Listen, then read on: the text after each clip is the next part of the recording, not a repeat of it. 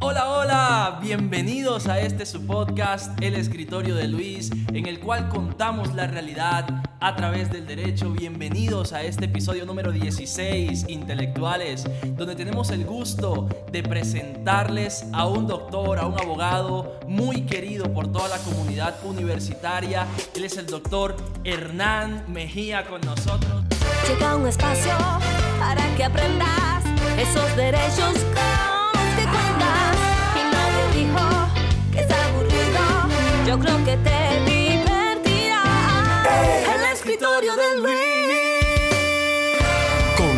Sandoval. Bienvenido, doctor, ¿cómo está? Mucho gusto, Luis Giovanni, siempre tan entusiasta. Oiga, sí, sí, señor, en clase y en el podcast, ¿no? Me alegra, eso no se debe perder. Muchísimas gracias, de verdad. Quiero expresarle antes de empezar nuestra conversación que usted ha sido parte de ese aprendizaje fundamental de la academia. Yo creo que he visto muchas materias con usted. Ha sido de los profesores con los que más he visto materia. Eh, recuerdo que la primera vez que nos vimos fue en tercer semestre. Se metió pandemia y nos vimos, creo que en quinto semestre, en sexto semestre, usted me dio sus sesiones, me dio derecho comercial, me dio muchas áreas que hoy recuerdo con mucho cariño, así que quiero expresarle de verdad mi gratitud por todo lo enseñado, profe, así que muchísimas gracias. Muchas gracias. Ese es el mayor reconocimiento, el que al docente le hace el estudiante o el egresado. Así es, doctor. Bueno, y entrando directamente en nuestro punto, en nuestro tema, ahorita que mencionaba la pandemia, precisamente quería hablarle sobre este fenómeno que nos afectó en 2020 y que viene dejando a su paso ciertas consecuencias. Una de tantas puede ser en el aspecto económico. Muchas personas se vieron afectadas en el bolsillo. Todo nuestro país fue afectado financieramente. Y quiero empezar por este punto porque entiendo que hace algunos años salió la nueva ley de insolvencia. Eh, después de pandemia, muchas personas han buscado una alternativa para poder acaparar estas obligaciones económicas y una de ellas ha sido declararse en estado de insolvencia, lo que la gente conoce como declararse en quiebra.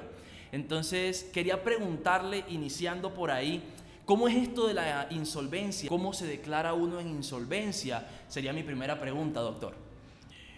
Hay mucho desconocimiento al respecto. La ley de insolvencia es del año 2006, Sí. ley 1116 de 2006. Eh, vino a sustituir los acuerdos de reestructuración que surgieron a raíz de la ley 550 de 1999, en una época de una crisis sin precedentes, que no fue solo crisis colombiana, fue una crisis mundial del capitalismo. ok, Eh, Aquí se ofreció una respuesta con la ley de reestructuración, pero vino posteriormente la ley 1116, que es la llamada propiamente ley de insolvencia empresarial, ok. porque seguramente la pregunta está enfocada al ámbito empresarial, Sí, porque también existe una ley de insolvencia para la persona natural no comerciante interesante. del año 2010. Precisamente eh, la insolvencia es un estado o una condición que el ordenamiento jurídico le reconoce tanto al empresario como a la persona natural no comerciante o que no tiene la calidad de empresario. Lo que busca fundamentalmente es la protección de la empresa Sí, o la protección del patrimonio de la persona cuando se trata de persona natural no comerciante. Pero también como lo que se busca con esta normatividad es el equilibrio, el equilibrio económico, el equilibrio social fundamentalmente, también está encaminada a la protección de los acreedores porque de nada serviría proteger al empresario si eso conllevara un perjuicio para los acreedores, es decir, para la colectividad en su conjunto. Claro, claro. Entonces, lo que se busca con estas leyes de insolvencia es que tanto el empresario o la persona natural no comerciante, porque la orientación es similar, a pesar de tratarse de dos legislaciones diferentes, Lo que se busca es que tanto el empresario o la persona natural con los acreedores busquen fórmulas o busquen arreglos consensuados. Que no se trate de imposiciones. Entonces, en esa medida, la ley 1116 del año 2016 contempla un proceso que se denomina de reorganización empresarial, donde el empresario y sus acreedores buscan fórmulas de solución. Para que cuando pueda haber un capital o un patrimonio más sólido, entonces se pueda cumplir con esas obligaciones. Sí, ¿qué se busca? Flexibilizar el Sí. cumplimiento de las obligaciones, porque de hecho el presupuesto para iniciar estos procesos siempre es que el empresario o la persona natural no comerciante esté en situación de insolvencia, de iliquidez, es decir, que no pueda cumplir con sus obligaciones. O sea, yéndonos al caso práctico, yo tengo una empresa y por circunstancias económicas adversas no puedo cumplir con mis obligaciones, ya sea ante un banco, ¿sí? o incluso ante personas naturales que me facilitaron un, un préstamo, por ejemplo. Entonces yo acudo a esta figura de la ley de insolvencia, de la, de la insolvencia, ¿no? Por supuesto, eh, siempre se miran unos presupuestos. Sí, ¿cuáles serían? que por lo menos el incumplimiento sea frente a dos o más acreedores Ok, interesante. y que no haya sido posible cumplir o esté en mora el empresario en el término mínimo de 90 días Vaya, ¿Mm? interesante. o que se haya iniciado dos o más procesos ejecutivos en su contra Tremendo. O dos acciones judiciales precisamente derivadas de la mora o del incumplimiento. Sí. En esos casos, el propio empresario o un número plural de sus acreedores pueden iniciar el proceso. ¿Ante quién se inicia el proceso? Bueno, el facultado en ese caso, cuando se trata del empresario, es la superintendencia de sociedades, fundamentalmente. Y se envía Cuando un se trata un de documento. sociedades. Pero también a prevención puede hacerlo el juez civil. Mm, muy interesante. Cuando no se trata de sociedades, sino se trata sencillamente de comerciantes. Que han llegado a, a ese estado de insolvencia o de cesación de pagos. Mm, entiendo. Vea, pues muy interesante. Mire, eso me, me llamaba la atención porque incluso tengo personas muy cercanas que me han manifestado la intención de declararse precisamente en estado de insolvencia. Y la pregunta final en este punto sería, ¿por cuánto tiempo? Es decir, ¿a cuánto plazo se pueden hacer esos arreglos? Y me imagino que después de declararse en insolvencia, pues la, la persona jurídica, la empresa, no puede adquirir otras obligaciones durante ese tiempo. La pregunta sería frente a la temporalidad, ¿por cuánto tiempo queda inhabilitado o, o queda incapaz de, de adquirir obligaciones? Eh, en realidad no, es que por el hecho de iniciar estos procesos, que repito, son dos, dos procesos. Sí, Primero está contemplado el de reorganización de empresaria, empresarial, que lo que busca es el acuerdo con los acreedores, entre el empresario y los acreedores. Pero si como consecuencia de este primer proceso hay incumplimiento, entonces se puede acudir ya a la liquidación judicial. La liquidación judicial es una consecuencia precisamente del incumplimiento o de la imposibilidad de que haya un acuerdo tremendo. Con los acreedores. Eh, ¿Cuál es la ventaja del primer proceso que contempla la ley de insolvencia? Es decir, el de reorganización empresarial. Claro. Fundamentalmente es que se mantenga la empresa, Ok, no vaya eso- a desaparecer. que no desaparezca. Y en ese eh, sentido se protege la actividad empresarial. Buenísimo, Pero si no es posible, por alguna circunstancia, claro. bien porque no hay un acuerdo, o bien porque llegado el acuerdo hay incumplimiento, entonces ya viene otro proceso que es la liquidación judicial. Sí, En la liquidación judicial sí se disuelve la sociedad y se liquida el patrimonio. Eso sí significaría la terminación la de la empresa, de la la empresa. extinción de la empresa. Hay un caso muy famoso que lo quiero traer a colación, el caso de Justo y Bueno, que se ha dicho que está en proceso de liquidación ya y que la empresa va a dejar de existir. Esto es cierto, me imagino. Y pues hay muchas opiniones, muchos comentarios. Dicen que de uno acabó con Justo y Bueno, que los ARA llegaron a acabar con esta empresa. Pero la pregunta sería en estos asuntos, ¿por qué una empresa puede llegar a caer a tal punto? ¿Por qué puede tocar fondo de esa manera? Bueno, en Colombia ya se convirtió en causa común que muchos empresarios busquen precisamente en la insolvencia la solución o el salvamento. Un escape.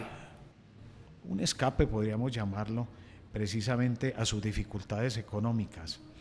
Eh, la ley, advierto, la ley de insolvencia es un mecanismo legal de protección que protege al empresario, también protege al acreedor. Eh, sin embargo, y es una crítica que se le, se le hace en general a los procesos de insolvencia, es que en muchas ocasiones las personas, por razones simplemente aparentes o sencillamente orando de mala fe, buscan escabullirse o escapar de la acción de sus acreedores y una manera de hacerlo es a través de los procesos de insolvencia. Precisamente a eso iba porque ¿quién protege entonces al empleado? Vamos a ese punto. Yo en consultorio jurídico tengo un proceso de una señora que trabajó en Justo y Bueno y estamos llevando ya una demanda en contra de Mercadería, que es el nombre oficial de la empresa.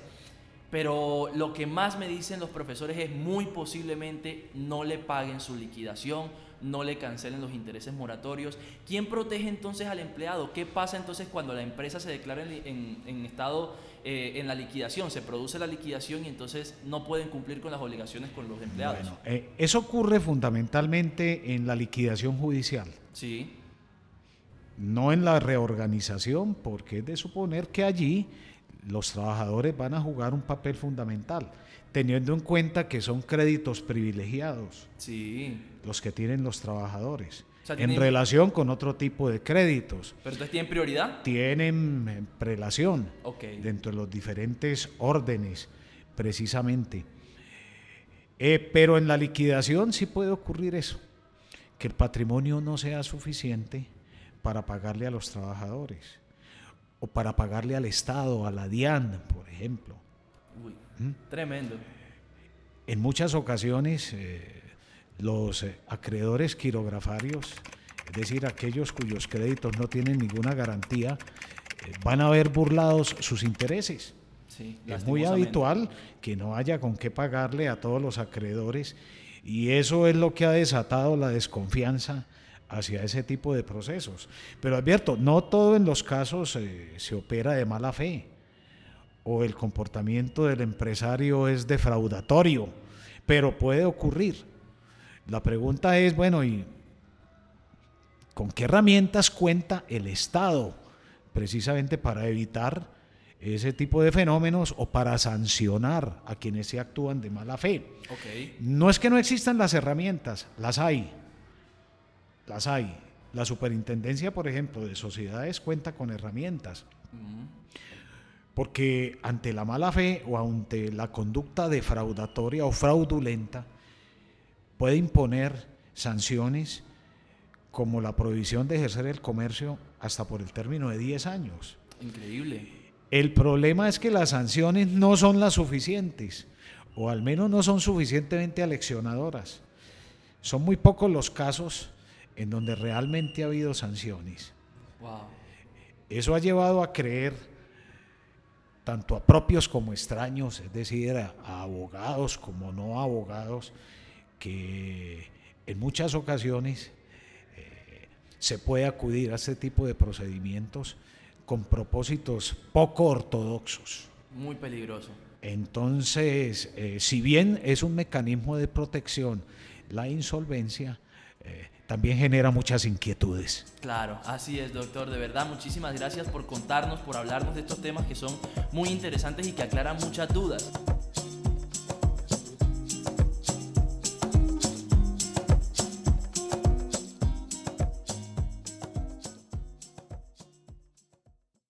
Precisamente ahorita que decíamos que la empresa cuando se declaraba en esta liquidación judicial eh, se extinguía, una de las cosas que se han extinguido, y aquí quiero de pronto comenzar con un tema que me interesa particularmente, el tema de los cheques.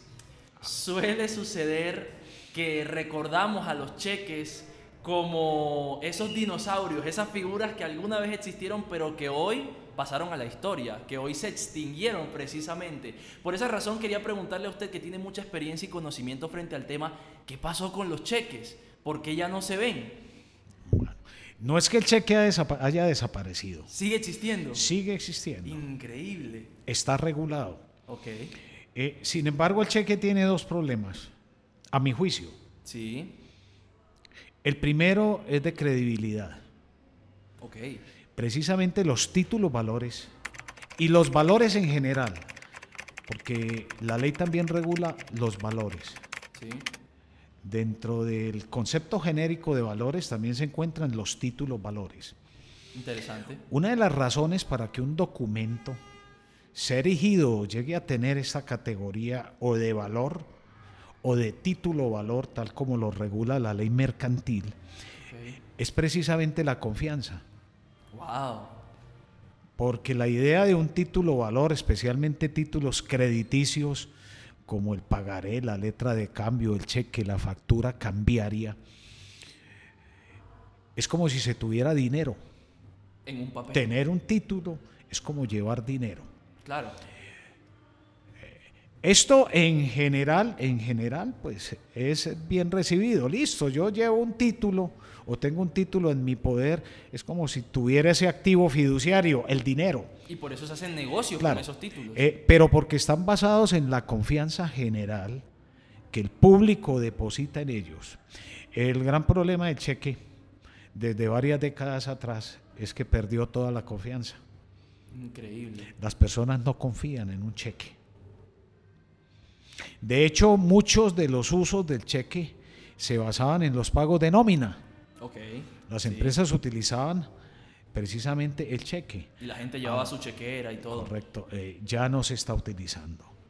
No es que haya desaparecido el uso del cheque, pero especialmente desde la década de los 90 del siglo pasado era muy común que se girara un cheque y que no hubiera fondos suficientes. Increíble. para cubrir ese pago. Y se perdió la confianza. A raíz de eso se perdió la confianza y prácticamente los cheques han quedado reducidos a los cheques de gerencia, a la emisión de cheques de gerencia o de eh, otro tipo de cheques eh, con provisión garantizada. Y no más. Pero el cheque ordinario realmente ha perdido la confianza.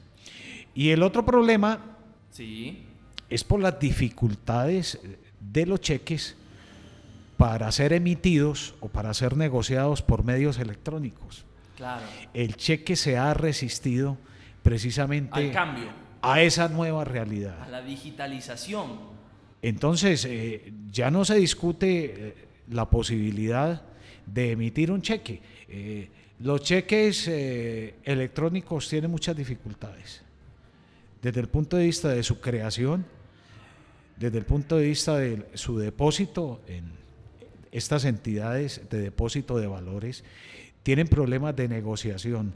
Hablo desde el punto de vista del comercio electrónico. Claro.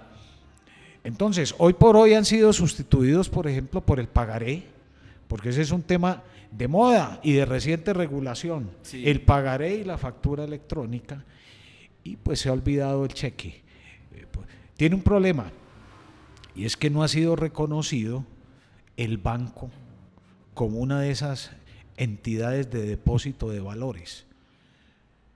Una de las razones por las cuales hoy en día se admite la emisión y la circulación de algunos títulos valores realizada por medios electrónicos, es decir, a través de mensajes de datos, es porque son susceptibles de ser depositados. Okay. ¿Mm? y se crearon los depósitos de valores y de títulos valores. Frente al cheque eh, no existe esa posibilidad porque aún no se le ha reconocido ese carácter a las entidades bancarias o las entidades financieras. Muy interesante. Entonces ha caído en el olvido. Eh, otra razón adicional, para no cubrir todo el espacio hablando con el cheque, Pero es, es fundamental. es que los bancos venían cubriendo los importes de los cheques. sí. Entonces, cuando no era posible pagar por la falta de fondos, los bancos, y esa era la costumbre de las últimas décadas, cubrían, Pagaban ellos. pagaban ellos, obviamente con un acuerdo previo con los a- titulares de las Claro. cuentas corrientes. Pero ante los reiterados incumplimientos de los mismos clientes de los, los bancos, bancos los no cuentacorrentistas, entonces ya los bancos se, re- se resisten Es decir, ni las personas ni los a bancos. ese cubrimiento. Ni las personas ni los bancos Claro. confían. Y hay una figura que sí quedó en desuso Sí, totalmente y es el- la oferta de pago parcial Oh, no. No frente a un cheque cuando solo hay provisión parcial de fondos. Eso ya cayó en desuso. Ah, Entiendo. Bueno, muy interesante, doctor.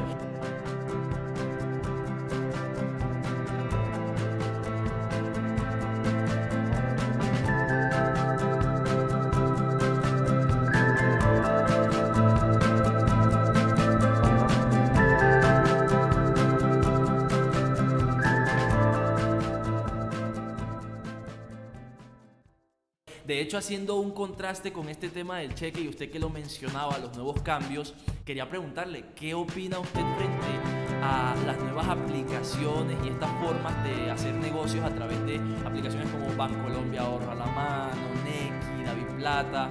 Creo que me interesaría mucho saber su opinión porque en clase no la he escuchado y aprovecho que lo tengo en el podcast para preguntarle cómo ve usted esta nueva era y cómo se está desarrollando este tema de la bancarización digital, Bueno, eso es algo que ya no lo para nadie. ¿cierto? el uso de los medios electrónicos en los negocios. Eh, el gran problema es la seguridad. Ok, Siempre será el de la seguridad.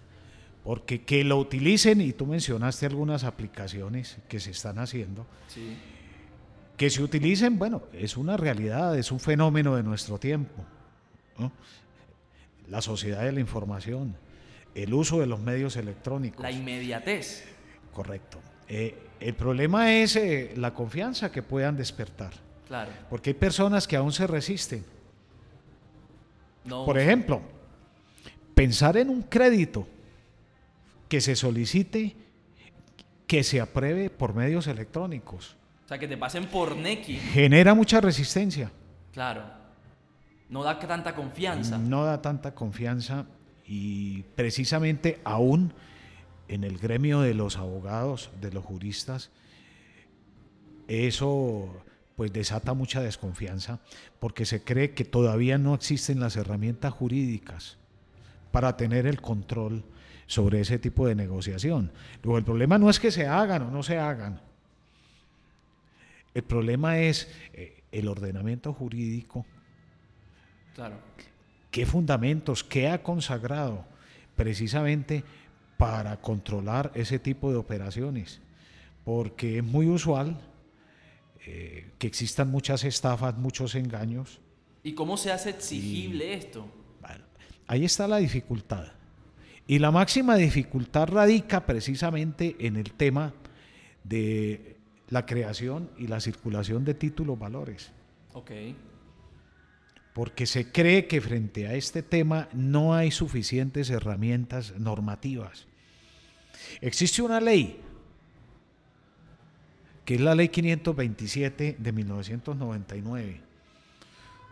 Fue una ley que se amparó en un modelo internacional. Colombia fue de los primeros países en adoptar ese modelo como una ley nacional.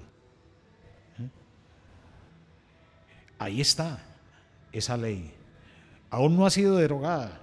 Es más, se cree que pasarán varias décadas y seguirá vigente, Wow. porque fue una ley que se anticipó precisamente en varias décadas a este fenómeno. Precisamente es la ley de los mensajes de datos. Sí. Y con base en esta ley, precisamente hay tres postulados fundamentales que son los que guían cualquier neg- negociación hecha por medios electrónicos ¿Cuáles son? o por mensajes de datos. Mientras exista un medio que sea confiable para identificar al iniciador del negocio, de cualquier negocio, pues magnífico. Pero no basta con ello. Además de ello, se requiere que el documento o que el negocio que se genere por medios electrónicos no sea susceptible de ser modificado. O sea, el comprobante de envío, de transferencia, por ejemplo. Sin duda. Es decir, que sea fiable, que sea confiable. Y el otro tercer postulado es que pueda ser consultado. Que el documento generado con base a ese negocio sea susceptible de ser consultado. O sea, que sea público. Claro. Eh, con la ley 27, 527, eh, perdón, se acepta la juridicidad de esos negocios realizados por medios electrónicos siempre que se responda a esos eh, tres grandes postulados. Es decir, identificar al iniciador. Sí. Que sea susceptible de ser consultado. Y que no pueda ser modificado. Interesante. Esos son los principios o las bases de cualquier documento o de cualquier negocio. Entonces, estos tres principios se aplican para todo tipo de negocio, pero sobre todo resulta útil cuando la ley exige que un documento conste por escrito o que sea original o que tenga una firma. Tremendo. Entonces, si el medio utilizado, llámese correo electrónico, WhatsApp, qué sé yo, o cualquier aplicación, si ese medio es confiable porque se puede identificar al iniciador, porque es susceptible de ser consultado y es fiable ya que no puede ser alterado, entonces estaremos hablando de un documento con todas las garantías jurídicas. Mientras esto no sea así, existirán riesgos. Y ahí sí podríamos decir que hay insuficiente legislación. Que no es exigible, que no hay una legislación contundente. Ok, es bastante interesante este punto. Y llevándolo, por ejemplo, a un caso real, a un caso práctico, si entonces a mí me deben dinero y yo conozco el número de cuenta, por ejemplo, de esa persona, yo tengo un documento que tiene, que cumple estos tres requisitos que usted acaba de mencionar, yo puedo pedirle a un juez como medida cautelar que embargue esa cuenta, ese medio digital. Sí, claro. Es decir, aquí el juez tendría que mirar si se trata o no de un título valor. Que sea exigible ejecutivamente. Si no tengo el título valor, sino que solamente eh, tengo el documento que acredita que claro, hice la Hasta hace algún tiempo se creía que era indispensable la firma digital. La reciente legislación, especialmente leyes y decretos emitidos en los últimos 10 años, que permitan, precisamente han permitido eh, ampliar este espectro del título valor electrónico, eh, precisamente eh, han creado una atmósfera de confianza al respecto. Muy bueno.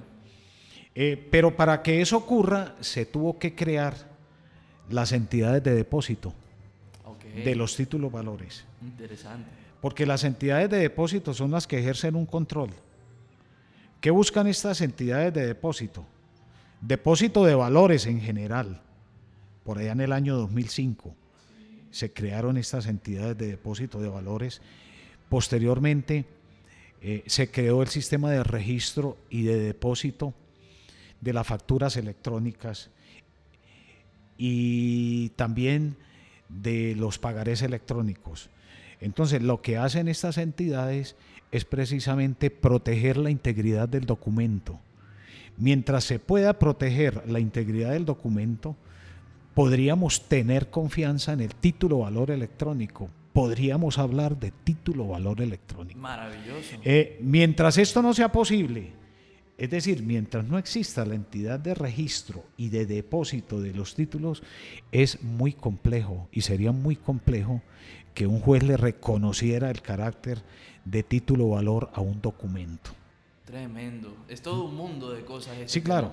Pero esto ya existe en la legislación colombiana. Lo que falta es hacerlo extensivo para otros títulos valores. Afortunadamente ya lo tenemos, ya existe. Muy interesante, doctor Hernán. Creo que ha cubierto muchos puntos importantes.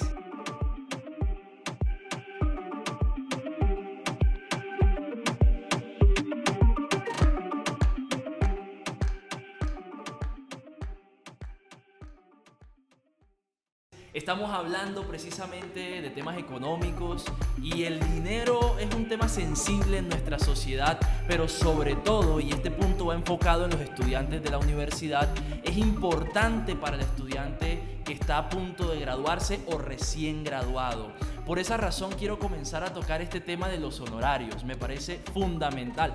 Hace poco hablaba con el doctor Aníbal, Aníbal Carvajal, al cual le mandamos un saludo bien especial, que estuvo en el episodio anterior, y le preguntaba por qué razón en las facultades de Derecho no nos enseñan a cobrar he hecho una especie de sondeo muy informal entre algunos compañeros y colegas de otras universidades y hemos llegado a un punto en el que decimos no nos enseñan a cobrar en las universidades.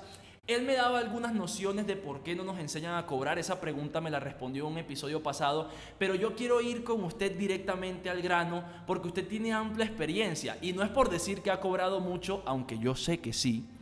Eh, quiero preguntarle, doctor, si soy recién graduado, ¿cómo debo cobrar como abogado recién graduado? Bueno, en primer lugar cabe decir que el derecho es una profesión liberal. Sí. Aunque este es un concepto que se ha venido a menos. Claro. Ya en estricto sentido no existen profesiones rigurosamente liberales. El derecho, la medicina, la contaduría pública y otros que eran profesiones liberales ahora han relativizado este carácter, porque pueden ser liberales, pueden no serlo. Pero todavía se cree que el derecho es una profesión liberal. ¿Esto qué implica? Que existe libertad para el cobro de los honorarios. No hay camisas de fuerza que le indiquen al profesional del derecho cuánto deba cobrar en un asunto determinado. Cada quien se pone Ahora, su medida. Hay criterios Sí. Hay criterios. Criterios de el equilibrio, especialmente en materia económica, que le indica al profesional del derecho que no puede cobrar más allá de ciertos límites. Sí. ¿Mm? Pero realmente sería difícil decir que en un caso determinado un abogado debe cobrar X cantidad. Ahora, nosotros manejamos eh, algunas llamémoslos tarifas como las que regula el Colegio Nacional de Abogados, que no son obligatorias, advierto, pero le sirven de guía al abogado. Claro. Yo, por ejemplo, me guío mucho por esas tablas porque a veces el cliente reclama y le dice al abogado, uy, ¿no estará pidiendo usted demasiado dinero? Y entonces le mostramos. Me parecen muy altos sus honorarios. Entonces, el cliente siempre busca eso. Claro, claro.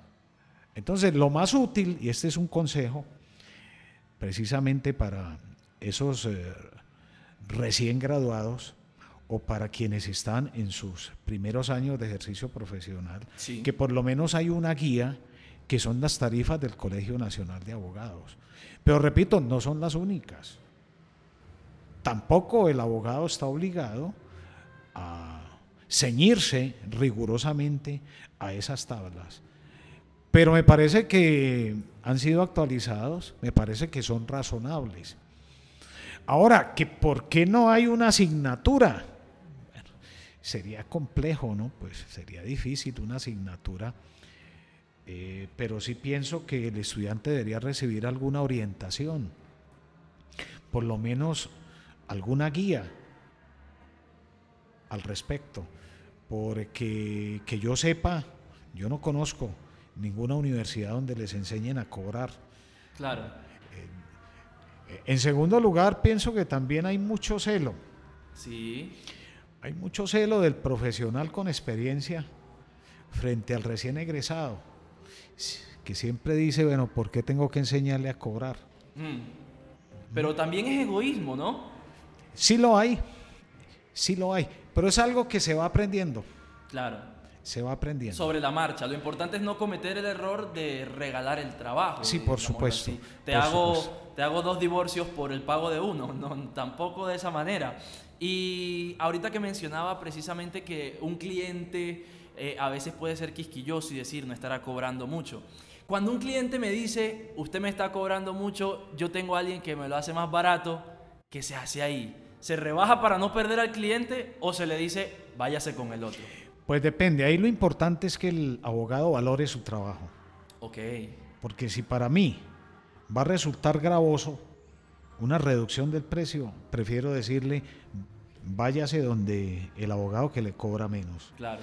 Lo importante es que el abogado tenga certeza de cuánto vale su trabajo, Así es. Pasa mucho en materia penal. por supuesto, porque siempre habrá un margen de negociación, Sí, pero cuando eso implica pérdidas para el abogado, en proporción a- al valor que él le da a su trabajo, entonces ahí sí es, ahí es preferible decirle vaya donde el otro abogado. ¿Y cómo le doy valor agregado Eh, a mi trabajo? Ahora, ¿cómo se valora el trabajo? Primero en función del tiempo Sí, que va a implicar. claro. Eh, el tipo de proceso también es muy importante. Eh, la cuantía del proceso. Pero el tiempo, y es algo que habitualmente no valora el abogado. En términos de tiempo, ¿cuánto vale mi trabajo? Hay muchos abogados que cobran por horas, hay otros abogados que cobran por, eh, por tarifa fija, mensual, eh, hay otros abogados que lo hacen por eh, porcentaje de ganancia o de éxito, que lo he escuchado por ahí. Y ahí hay varias dudas que me surgen. Por ejemplo, el tema de cobrar por horas. Si yo tengo un caso, ¿cómo puedo medir las horas que le dedico a ese caso? Por ejemplo, las horas se cuentan desde que me siento en el escritorio a trabajar en el caso o desde que comienzo directamente a enviar correos, a mandar notificaciones. Desde- ¿Cómo Básicamente eso básicamente tiene que ver es con las consultas, Mm, ok. el cobro por horas, porque de lo contrario es muy difícil. Si por ejemplo a mí me encargan la elaboración de un contrato, difícilmente yo podría cobrar por horas. Y si cobro las horas que me tardo haciendo el contrato. Ahora todo depende del cliente, ¿no? Porque si el cliente dice sí, le pago por horas, eh, sin embargo está asumiendo un riesgo. Claro. ¿ah? Y es que el abogado tarde mucho tiempo precisamente en confeccionar, en elaborar el contrato. Ok. En esos casos preferiblemente se cobra por el resultado. Pero esto es El peligroso contrato también. vale tanto. Entonces se le asigna un valor a ese contrato. Cobrar por el éxito en un proceso, por ejemplo, decirle al, abo- al, al cliente, págueme cuando ganemos el caso, es un poco riesgoso para Eh, nosotros. Es un riesgo, en ese caso se está negociando la suerte. Hmm, Imagínense. Eh, yo no lo haría. ¿Cierto que no? Yo no haría porque nosotros somos profesionales de medios, no de No resultados. resultado, claro. Entonces resulta muy difícil garantizarle a un cliente que se van a obtener resultados favorables frente a las pretensiones. Nadie, nadie, ningún abogado puede decirle al cliente yo gano todos los procesos. Esa es una gran mentira. Y no se puede entonces cobrar por se proceso gana ganado. o se pierde. Entonces no es que no se pueda cobrar No se debería. bajo esa modalidad. No se debería, correcto. No lo haga, compa. Bueno, pasando a otro punto esencial de honorarios, eh, aquí hay que hablar de algo importante y es consultorio jurídico.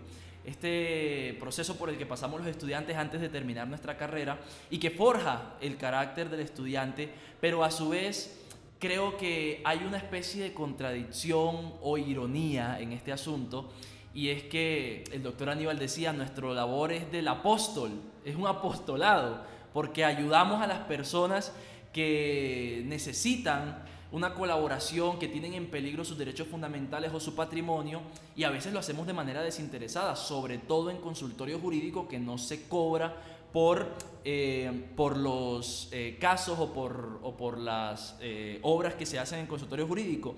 Pero aquí la pregunta sería, ¿usted no cree que consultorio jurídico nos enseña a regalar el trabajo? Bueno, es una labor social la que desarrollan los consultorios jurídicos. Si no lo hicieran los consultorios, seguramente habría otros que podrían realizar esa misma actividad. ¿Mm? Eh, yo he sido crítico, no tanto de la labor del consultorio jurídico, en el sentido de que se cobre o no se cobre. Lo he sido en cuanto al tipo de procesos que le han sido asignados a los consultorios jurídicos, algunos discutibles, eh, no porque sobren los que ya se les han asignado, sino porque al contrario faltan. La labor podría ser mucho más extensa a la que actualmente, más amplia de la que tienen actualmente los consultorios jurídicos. Pero al contrario, el hecho de que no se, no se cobre eh, precisamente por la representación, eh, me parece que merece todo el reconocimiento, porque el Estado tampoco cuenta con las herramientas para sustituir a los consultorios jurídicos. Sí. Ahora, es un compromiso del estudiante y desde ese punto de vista eh, me parece eh, elogiable ese mecanismo porque al estudiante se le está diciendo, usted también tiene una responsabilidad con la sociedad. Y es la única manera de hacerlo. Y es un contraste bastante fuerte, porque en los últimos años de universidad estoy trabajando gratis, pero el primer año que salgo de la universidad tengo que ingeniármelas para ver cómo voy a cobrar. Es, es un punto bastante fuerte, pero, pero necesario finalmente. Y bueno, terminando estas preguntas de contenido, doctor, hemos llegado lastimosamente al final de nuestra entrevista, pero no quiero dejar pasar nuestras preguntas de sí y no. Son preguntas rapidísimas, son preguntas de un minuto. Usted no tiene que explicar por qué ni decir nada más, solamente me tiene que responder sí o no. ¿Está listo? Listo. Eh, no son preguntas tramposas, ¿no? No, no, no, no, nunca en la vida. Con esta cara, con esta cara de ángel que yo tengo, nunca serían tramposas, ¿cierto que sí? En primer lugar, ¿usted aceptaría ser director del programa de Derecho? Eh, yo siempre he sido un convencido de que la máxima expresión en los procesos de formación es la docencia. Ok. Eh, pienso que mi vocación no es la de administrativo. Ok, es decir que no. No. Perfecto, muy bien. Segunda pregunta, ¿Luis molestaba mucho en clase? No.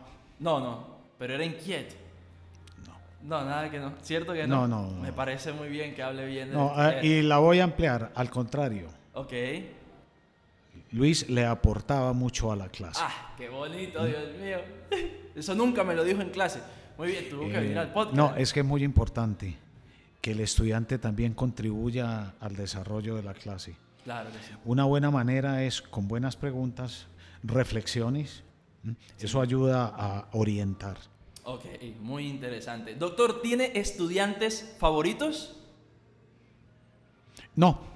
No tiene estudiantes eh, favoritos. Siempre mi comportamiento es tratar de eh,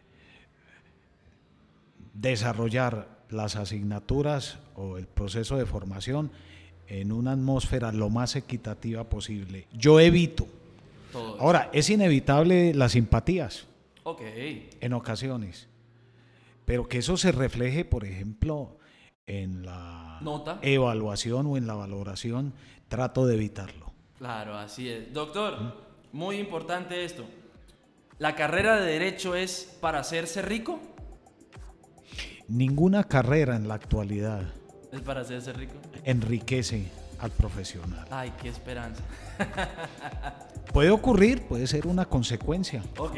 ¿Mm? Cosas de la vida.